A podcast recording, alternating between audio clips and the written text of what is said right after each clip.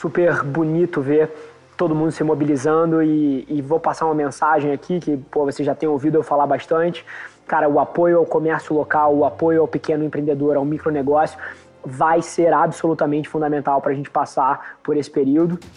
Fala pessoal, Rafa aqui, seja bem-vindo a mais um episódio da nossa experiência em áudio, a gente compartilha com vocês conteúdos sobre marketing, venda, gestão, negócios, tudo que precisa estar no playbook de alguém que está nas trincheiras construindo o seu sonho. Então, antes da gente começar, queria te contar um segredo. Ia significar muito para mim saber que você está tirando o máximo desse conteúdo, então não se esquece de tirar um print da sua tela, postar nas stories e me marcar para eu saber que você está ouvindo. Quem já me mandou alguma mensagem, já me mandou algum direct, sabe que eu respondo pessoalmente todas as mensagens. E agora, sem enrolação, vamos para o episódio de hoje.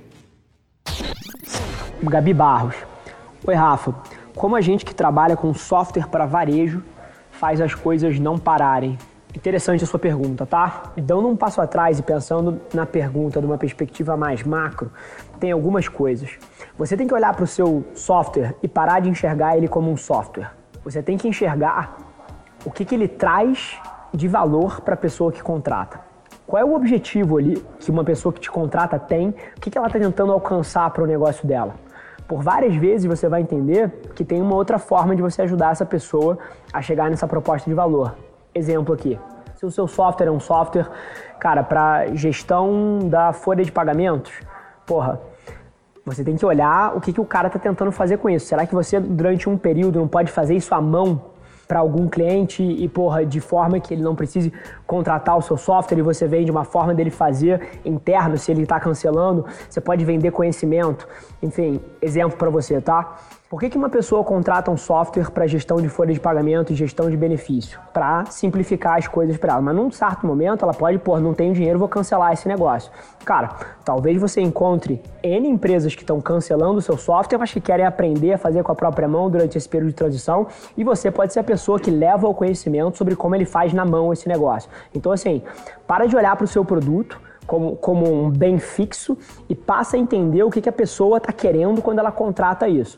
Esse é um caminho muito melhor para você pensar isso, mas estou esperando aqui a tua, a tua resposta de um pouco mais de profundidade sobre o que, que o software faz exatamente. Se você me responder, eu não sei o que é Claro, é, eu entro mais fundo, beleza?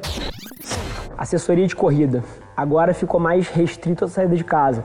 Já estou realizando treinos à distância em casa e outras formas de monetizar. É, assim, Exatamente isso, viu, viu, Runner?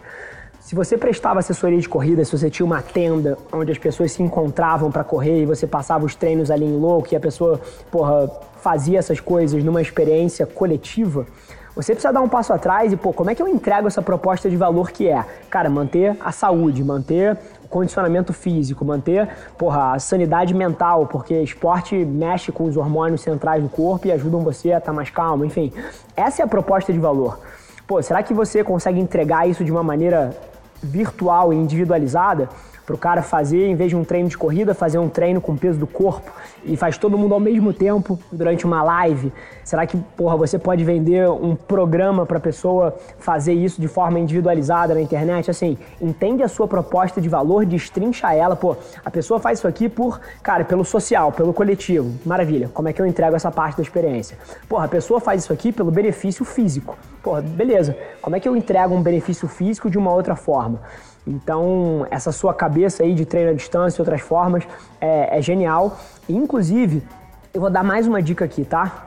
Se os seus clientes, dependendo da classe social deles, se você trabalha eventualmente com pessoas porra, um, pouco, um pouco mais privilegiadas, eu não descartaria, juro por Deus, você pegar o seu negócio e inventar um cupom futuro.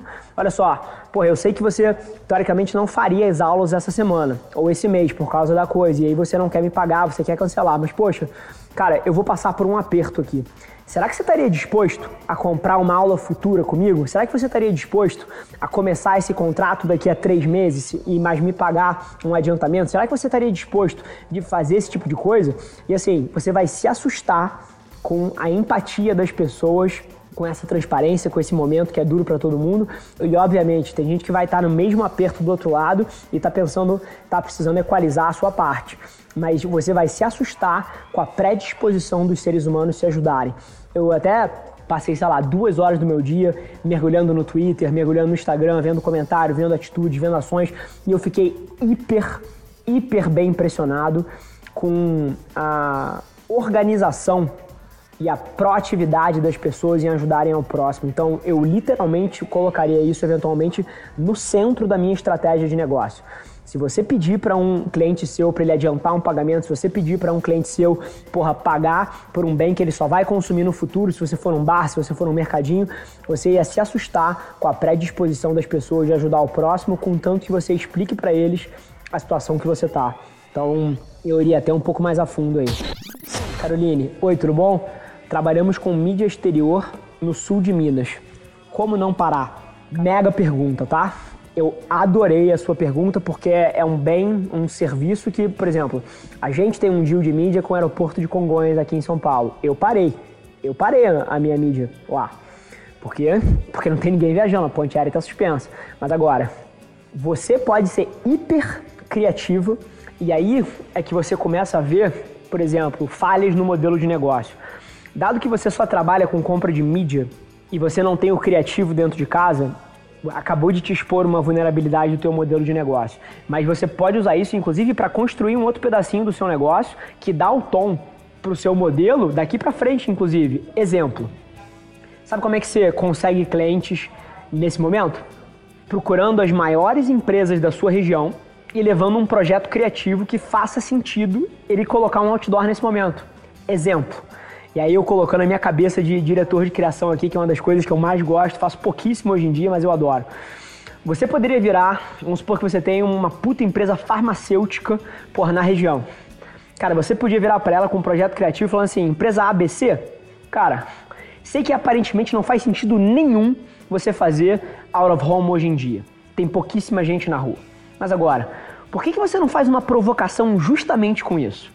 E mete lá no seu outdoor alguma coisa do tipo: Eu estou aqui porque eu sou um outdoor. E você? Tá fazendo o que na rua? Hashtag fique em casa. Entendeu? Assim, pouquíssima gente veria aquilo, porque de fato tem pouca gente, mas eu te prometo todas as que vissem iam tirar uma foto, iam postar na rede social, isso ia ganhar uma repercussão no, no local, isso ia gerar um goodwill ou uma, um, um olhar positivo para essa marca gigante pelo papel social que ela está fazendo, de questionar as pessoas das atitudes delas. E assim, igual essa ideia que eu tive agora aleatória, tem mil outras abordagens criativas para você poder fazer, fazer sentido comprar mídia out of home. Então essa é só uma ideia. A chave aqui que eu queria trazer, assim como é no modelo de software, assim como é para o cara da corrida, da assessoria de corrida, é para você, gente, é criatividade, cara. É quem vai passar por esse momento é quem conseguir ser criativo o suficiente para entregar uma proposta de valor diferente. E no seu caso, eu dei um exemplo aqui. Assim, sinta-se à vontade para pegar esse meu exemplo e passar a mão na sua lista de contato agora e tentar vender esse projeto para o máximo de empresas possível. Mas eu tenho certeza que uma grande empresa compra isso, porque faz sentido simplesmente ela se posicionar em meio ao tema. E essa é uma abordagem criativa, mas eu te garanto que tem outras 70 que você pode pensar. Fechado? Esse foi mais um episódio da nossa experiência em áudio. E como eu já falei, eu adoraria saber que você está gostando do que a gente está compartilhando por aqui. Então não esquece, se você está tirando valor desse conteúdo, ia significar o um mundo para mim, que você tirasse um print da sua tela, postasse no Stories me marcando e aproveita para ir na sua plataforma favorita também e deixar um rating de cinco estrelas e um comentário lá, ajudando a gente a construir essa comunidade tão vibrante que move o Brasil para frente através do empreendedorismo e que fala desse Brasil que dá certo. É um prazer ter vocês comigo e a gente se vê no próximo episódio do podcast.